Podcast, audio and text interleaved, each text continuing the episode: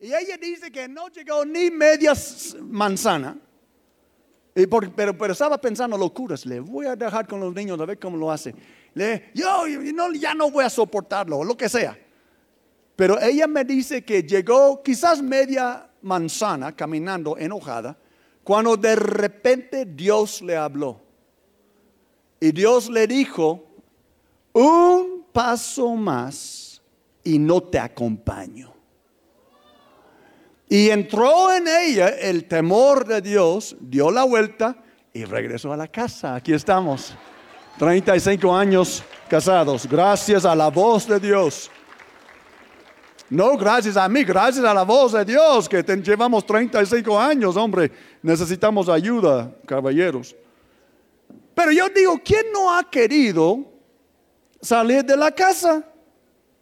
Yo creo que todos nosotros hemos querido salir de la casa. ¿Recuerdas cuando eras niño y agarraste tu mochila? Ya te ibas de la casa y fuiste hasta la esquina y te dio hambre, te dio temor, algo te dio y regresas, mami, creo que me quedo. ¿O qué tal el joven que ya, ya estoy harto de mi casa, que mis papás siempre diciéndome con quién puedo andar, con quién no, ya se quieren ir? El único problema es la economía, ¿verdad? Y, tristemente, parejas, hombres que por la presión económica, que tienen que alimentar cinco o seis personas, muchos hombres, por no, no simplemente porque son sinvergüenzas, aunque sí, pero por la presión, dicen, no, pues me voy y solo tengo que alimentarme a mí. Y voy a tratar de convencerme que no abandoné a mis hijos y voy a tratar de olvidar y se van. Y algunas pocas mujeres han hecho lo mismo. La presión de estar en una familia, de crear hijos, fue demasiado. Y ay, pasó Sanchito, le ofreció un ride y se fue con él. Y, eh, pero lo que quiero plantearles es que es normal a veces querer escapar de la casa. La pregunta no es que si es normal, la pregunta es si te conviene. Sí, porque salir de la casa bien es una cosa. Salir de la casa mal es otra cosa. Yo creo en salir de la casa. Cuando mis hijos ya eran bigotones, pues ya. Que se vayan, que, que establezcan su propio hogar. Cuando uno se casa, la Biblia dice por esta razón el hombre dejará a su padre y su madre, se unirá a su esposa, no que, que la lleve a la casa, se unirá a su esposa y los dos llegarán a ser una sola carne, ¿sí o no? Entonces hay, hay, hay, tiempos cuando Dios quiere que te vayas de tu casa, que establezcas tu propia casa y todo vaya bien cuando Dios te manda. Pero hay otros tiempos cuando gente por sus pistolas salen de la casa y lo que les espera no es nada bueno. Eso es lo que nosotros queremos considerar hoy. ¿Qué pasa cuando salimos de la casa cuando no debemos de salir de la casa? Quédate en casa, porque si te vas medio cocido, vas a tener problemas. Entonces lo que quiero compartir con ustedes hoy es lo siguiente. Eso vamos a ver en la Biblia en la casa, y la casa es donde Dios te, pone, en la casa, nadie escogió en qué familia va a nacer, Dios escogió esto. En la casa hay protección, digan conmigo, en la casa hay protección. Pero mucha gente cuando pasa tiempos difíciles buscan alivio fuera de la casa y caen en desgracia. Entonces el consejo de la palabra de Dios hoy es, como dijo todo México, ya hasta la gorra, que es el dicho de Dios hoy? Quédate en casa. Digan conmigo, quédate en casa. Porque en la casa hay un redentor. Amén. Podemos darle gloria al Señor. Pueden darle un aplauso conmigo. Dile, Señor, te amo. Estoy listo para tu palabra. Amén. Ya abren el corazón, les voy a mostrar esto en la Biblia. Vamos a leer algunos, eh, versículos del libro de Ruth en el Antiguo Testamento. Voy a brincar, los muchachos ya van a proyectarlos, pero voy a leer primero Ruth 1.6 y les voy a ir dando contexto para que entiendan. ¿Cuántos de ustedes han leído el libro de Ruth alguna vez? Solo son cuatro capítulos, fíjate. Hoy mismo tú podrías leer el libro de Ruth en un ratito, en la tarde. Les recomiendo que lean este libro para que vean que lo que les estoy predicando es la verdad. Dice, Noemí decidió regresar de la tierra de Moab con sus dos nueras, porque allí, en Moab, se enteró de que el Señor había acudido en ayuda de su pueblo al proveerle de alimento. Ahora tengo que darles un poco de contexto si no conocen la historia para entender este versículo. Noemí y su eh, marido, Elimelech, y sus dos hijos vivieron en un pueblo que se llama Belén. Hay un Belén en Tlaxcala también, ese es el Belén de Israel. ¿Y quién sabe lo que significa Belén? ¿Alguien sabe? Que no sea mi esposa, que es un erudito. ¿Alguien más sabe qué significa Belén? Hay chihuahuas. Ah, ¿quién dijo? Casa de pan, alguien dijo. Así es, Belén significa casa de pan. Si hay un pueblo en la República donde debe, estar debe haber pan, es en Belén. Pero no existe una casa que no pasa por problemas. Digan conmigo, en las mejores familias hay problemas. Digan conmigo, no hay familias perfectas. Sí, eh, la Biblia nos enseña que hay años de vacas gordas y hay años de, no mires a nadie, vacas flacas, ¿verdad? Ah, es decir, que hay altas y bajas. En cualquier casa puede pasar un tiempo de necesidad. Y efectivamente en Belén había hambre. En la casa de pan había hambre. Pasaba un tiempo, una crisis nacional. Y no sabemos cómo, pero en alguna forma les llegó la idea de Elimelech, o lo que fuera, su, su marido. Vamos a otro país, vamos a Estados Unidos, vamos a Canadá, vamos a Moab. Moab era otro país, no era un país de pacto como Israel.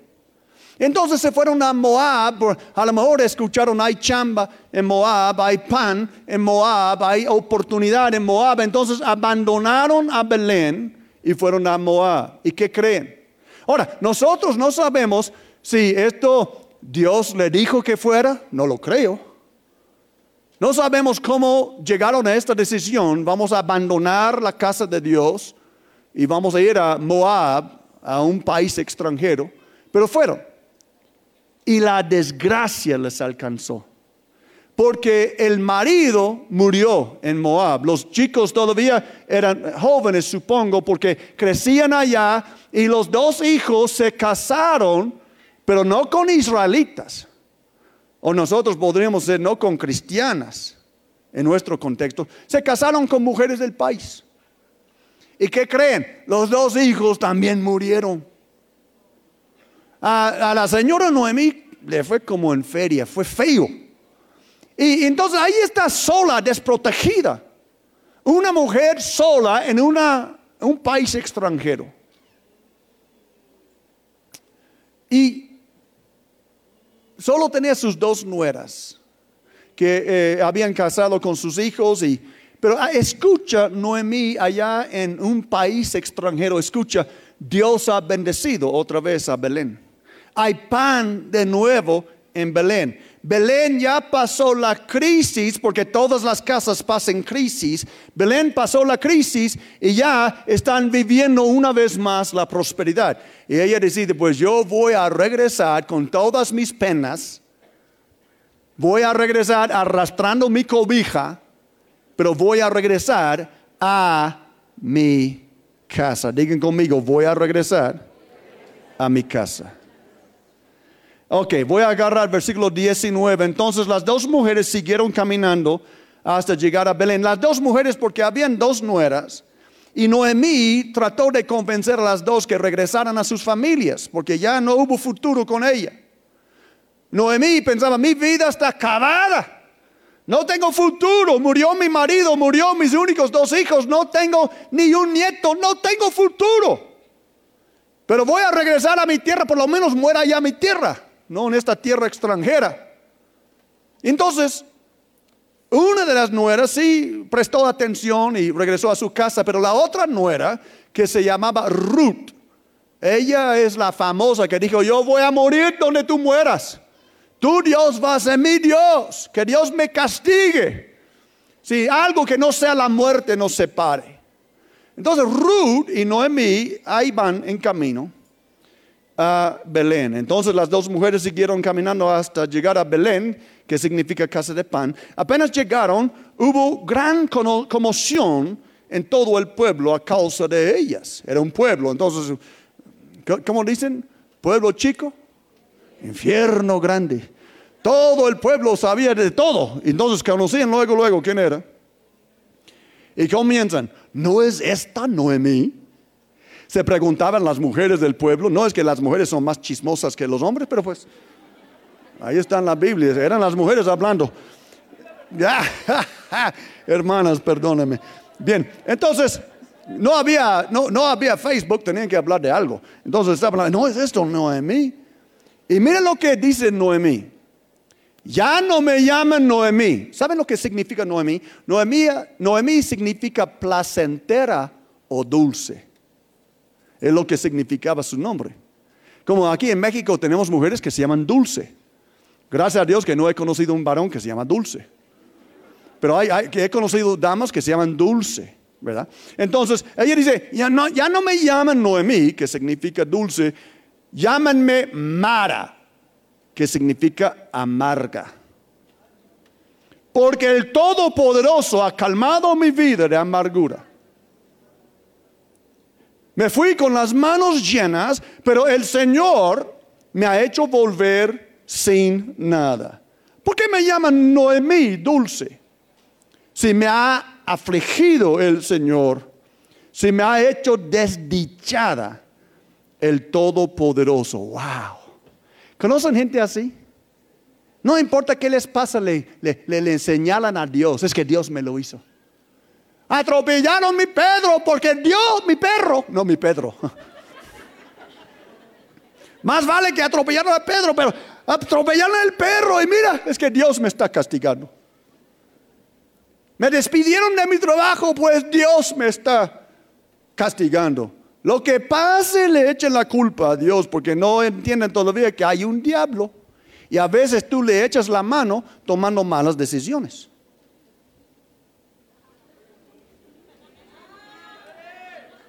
Sí. Yo lo he hecho. Yo he ayudado al diablo tomando malas decisiones y después yo, no puedo decir, es que Dios me lo hizo. Y Dios diciendo, yo qué tuve que ver. Si yo estuve en la casa de pan todo el tiempo. Bueno, voy a brincar a capítulo 4, vamos a ver qué pasa, porque eh, regresan, eh, entonces ahí está Noemí mal hablada, echando la culpa a Dios por las decisiones de su marido, y entonces echando la culpa a Dios y, pero Dios tuvo un plan para ella. Dios es tan bueno, aun cuando blasfemamos, porque cuando tú culpas a Dios por algo que el diablo hizo, estás utilizando el nombre del Señor en vano y puede ser que estás blasfemando. Entonces yo creo que ella estaba blasfemando, yo creo que estaba, estaba mal, ¿verdad? Echando la culpa a Dios por lo que pasó con su marido y con sus hijos. Es, fue ella que salió de la promesa, fue ella que salió de la protección de la casa. Dios no le mandó a Moab, ellos fueron a Moab por su propia decisión. Sí. Entonces regresa desdichada y echa la culpa a Dios. Aún así, Dios es tan misericordioso que tenía un plan para ella. Sí, había un hombre que se llama Booz, digan Booz. Booz era lo que los judíos llamaban un redentor. Me encantó el canto que estamos hablando de, eh, de Jesús, eh, el redentor y todo esto, porque el redentor es alguien que te rescata. Redentor sería la persona que te lleva y te rescata de los secuestradores. Ese es un redentor que paga el precio para sacarte o que mata a todos los secuestradores. Un redentor es alguien que va y te redime, te rescata de una situación no favorable. Y entonces los judíos tenían un costumbre de que si un hermano eh, en la familia murió sin tener hijos, un familiar cercano tenía que casarse con la viuda y tener hijos en el nombre del difunto. Yo sé que ese suena raro y gracias a Dios que no es lo mismo porque no quiero casarme con ninguna cuñada mía. Puedes decir gracias a Dios que estamos en el Nuevo Testamento. Nada más imagínate tu cuñada. Dices, uh, bendito. Oh, imagínate, mujer, eh, los hermanos de tu marido. Y tú dices, gracias a Dios que estamos en el Nuevo Testamento, amén. Pero nada más quiero que entiendan lo que es. Entonces, Booz era un pariente cercano. Y le tocó a Booz redimir a Ruth, la viuda del difunto, que era un israelita. Entonces, cuando parecía que no había esperanza para esas dos mujeres, ya las dos solteras, las dos viudas, Dios tenía preparado un redentor que se llamaba Booz. Booz conoce a Ruth, le cae bien, se casa con ella y ahora, en, eh, eh, eh, aún en su vejez, Noemí encontró protección en la casa de Dios. Déjame leerles esto y, y vamos a seguir adelante. Así que Booz tomó a Ruth y se casó con ella. Cuando se unieron, el Señor le concedió quedar embarazada de modo que tuvo un hijo. Las mujeres le decían a Noemí, alabado sea el Señor. Las mujeres en el pueblo hablaban mejor que Noemí.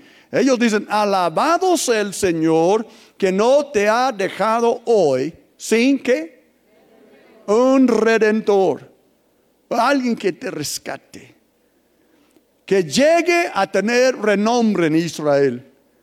Es, ahora ellos van a como profetizar sobre ella. Este niño renovará tu vida y te sostendrá en la vejez, porque lo ha dado la luz, a luz tu nuera, que te ama y es para ti mejor que siete hijos. Qué bonito, ¿verdad? Qué bonita bendición. Amén. Amén. Algunos tienen nueras así, ¿verdad? Oh, yo estoy orando por mis nueras, que Dios me dé dos así. Mejor que siete hijos, a ver que no cambian los muchachos. Y no, ya.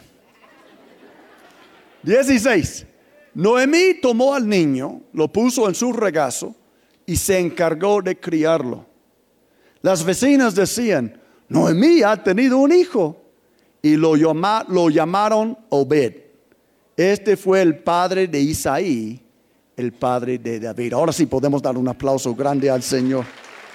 Dile gracias por tu palabra. Gracias por tu palabra. Entonces sabemos que esta extranjera, Ruth, por llegar a la casa de Dios con su suegra, la amargada, su suegra ya estaba amargada, pero aún así Dios tuvo misericordia de ella. Y, imagínate, Dios es tan bueno. Primero, la amargada que estaba echando la culpa a Dios por todos los errores de la familia, aún así Dios le dio un redentor. Después la nuera, que era un moabita, que no tenía ni voz ni voto en Israel, que no tenía derecho de nada, Dios le dio un marido también y un redentor. Y no solo esto, Dios, como, que si Dios estuviera diciendo, ¿sabes qué, eh, Ruth? Yo sé que eres extranjera. Yo sé que no perteneces a mi pueblo, pero no solo te voy a adoptar para que seas parte de mi pueblo, pero de tu vientre viene el rey de Israel y el Mesías va a venir por medio de tu linaje, porque yo soy un Dios bueno. Aleluya. Oh, aleluya. Hay bendición en la casa de Dios. Hay protección en la casa de Dios. Oh, ahora, metafóricamente, bueno, no metafóricamente, literalmente la casa de Dios es donde está su pueblo. Yo lo dijo varias veces la semana pasada, donde dos o tres están reunidos en mi nombre, Jesús dijo, allí estaré en medio de ellos. Y entonces, en la casa de Dios hay protección. ¿Pueden decirlo conmigo? En la casa de Dios hay protección. ¿Sí? Noemí, nadie murió en la casa de Dios. Su marido jamás murió en Belén. Sus dos hijos no murieron en Belén. Murieron en Moab, en otro país, donde yo no creo que Dios les envió, porque Dios no hace todo lo que se hace en la tierra. Por eso Jesús nos enseñó en el Padre nuestro que digamos, ven, venga tu reino, hágase tu voluntad en la tierra como en el cielo. ¿Por qué Jesús nos dijo que oráramos así? Porque muchas veces la voluntad de Dios no se hace, aún con, con, sus propios hijos. Muchas veces nosotros tomamos decisiones que Dios no está de acuerdo. Muchas veces ni le preguntamos a Él lo que quiere, simplemente hacemos lo que hacemos. Y algunos cristianos bien espirituales, no, no espirituales, religiosos, dicen, Señor, yo voy a hacer esto, lo que sea. Y si no es tu voluntad, cierra la puerta. Este es ser mulo, la Biblia dice. La Biblia dice, no seas como el mulo o el caballo sin entendimiento y cuyo brillo hay que domar con brida y freno. Dios no te quiere guiar cerrando tu hocico en la puerta. Perdón, se me salió ranchero Dios no te quiere guiar cerrando la puerta en tu cara. Dios te quiere guiar con su voz. Yo, yo no sé si oraron antes de salir de Israel, pero no lo creo. Dios te quiere guiar con su voz.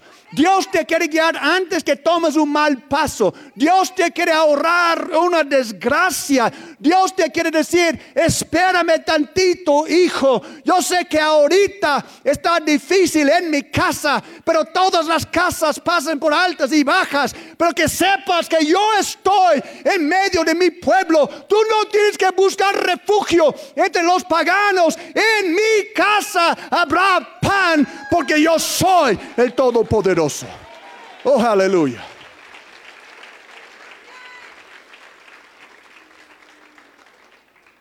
No le pasó ninguna desgracia en la casa donde Dios la sembró. La desgracia le pasó fuera de la casa. Porque en la casa de Dios hay protección. Oh, el que habita bajo la sombra del Todopoderoso. ¿Ah? Protegida por Dios. Aquel que es íntegro, aquel que piensa, habla y hace la misma cosa, aquel que está alineado con la palabra de Dios Santo, esta persona va a estar bien, pase lo que pase, porque en la casa hay protección. En la casa hay protección. En la casa hay protección. Ahora les quiero dar una otra manera de pensar en la casa. Literalmente, la casa de Dios es donde haya cristianos reunidos. Aquí hoy en Tlaxcala hay muchas casas de Dios reunidas. Ahora, si es una secta, si están adorando algo que no sea Jesús, no es la casa de Dios. Pero estoy hablando de verdaderos cristianos, seguidores de Cristo, no seguidores de, María, de José, de el burro, de quién sabe más pero de Jesús. Ok, bien. Pero quiero mostrarles otra manera de pensar en la casa para cristianos. ¿Qué es, la, qué es mi casa? Mi casa es donde Dios me puso. Mi casa no es donde yo, como, como decimos en mi tierra, mi casa es donde cuelgo mi sombrero. No, no, no, no. Mi casa no es donde yo me echo. Mi casa es donde Dios me puso. ¿Pueden decirlo conmigo? Mi casa es donde Dios me puso. Ahora, en estos 20 años que vamos a cumplir de Río Internacional, nosotros como movimiento estamos acercando a 5 mil bautismos en agua. Gracias a Dios, yo le doy gracias, le doy gracias. Sí. Ese es un milagro, ¿eh? ¿Quién iba a pensar que en Tlaxcala tal cosa iba a pasar? Pero créeme que les puedo, muchos de ustedes me van a entender, yo les puedo hablar de muchísima gente que llevamos a los pies de Cristo, que bautizamos, que les enseñamos y hoy no están con nosotros porque decidieron salir de su casa. Ahora, yo no creo que piensen para nada que yo creo, y no estoy predicando, que si alguien se va del río, se va a ir mal, para nada. Pero algunos sí. Algunos porque se fueron sin que Dios les dijera. Porque se fueron en rebelión. Porque se fueron ofendidos. Porque se fueron enojados. Porque se fueron pensando que en Moab había una respuesta para ellos. En Moab no hay ninguna respuesta para los hijos de Dios, porque la respuesta, el redentor de los hijos de Dios, está en su casa. Neta, hermano. Ahora, no quiero eh, hacer adivinaciones con ustedes, entonces voy a hacer claro. Cuando alguien se va del el río, yo espero que se vayan a otra iglesia. Y yo, ustedes saben que les he dado la invitación muchas veces. Si no estás conforme como hacemos las cosas así, aquí, búscate otra iglesia, hombre. Nadie te obligó a venir y nadie te va a obligar a quedar. Si no te parece cómo hacemos las cosas aquí, hay otras iglesias, hay otras casas de Dios en el estado de Tlaxcala, en Puebla, en Hidalgo. Ándale pues, nada más asegúrate que Dios te está guiando y no es el diablo y tus ofensas que te están guiando. Pero lo más desgraciado no es cuando un hermano sale de una iglesia y va a otra. Lo más desgraciado, lo más triste es cuando uno sale de la iglesia para ir al mundo. Moab representa al mundo. Ya no quiero estar en la iglesia, mejor voy a jugar fútbol. Ya no quiero estar en la iglesia, mejor voy a estar con la familia. Ya no quiero estar en la iglesia, mejor voy a hacer otra cosa. Eso es lo que esa familia hizo, salió del pueblo de Dios, no para ir a otro pueblo de Israel, más para ir a Moab, entre los paganos. Y ciertamente hoy día cuando viene la presión que todas las casas experimentan, cuando viene la ofensa, donde todas, todas las casas tienen ofensas. Digan conmigo, no hay casa perfecta. Si tú encuentras una iglesia perfecta, por favor, no te vayas. Porque llegando le vas a echar a perder. ¿En serio? ¿Por qué? Porque yo no soy perfecto. Yo soy la piedra en los frijoles. Y si yo voy a una iglesia perfecta, nada más llegando yo, ya va a ser una iglesia imperfecta. Porque la verdad es que no existe. No existe una casa perfecta. No existe una familia perfecta. Lo, lo, importante no es que esa casa sea perfecta. La cuestión para ti es, ¿es esta mi casa? ¿Es esta mi casa, porque alguien que no tiene casa es huérfano, es vagabundo, es, caminante, pero nosotros tenemos una casa y si tú estás aquí hoy es porque Dios te trajo aquí, porque Dios también quiere que tú tengas una casa. No quiere que seas huérfano, desdichado, mal hablado como Noemí. No todos, pero algunos. ¿Cuántos de ustedes pueden pensar en personas que conocieron o que conocen, que alguna vez eran, ¿cómo, como columnas aquí en este lugar. Y hoy, columnas, no columnas, calumniadores, sí, pero a veces me mezclan las palabras, columnas, ya no están. Yo puedo decirles un montón, no voy a chismear ahorita, pero pregúntame después. Ahora, ¿les ha ido mal a todos? No, gracias a Dios, no queremos que les va mal. Pero quiero advertirles para que no les vaya mal. Todas las casas pasan pruebas.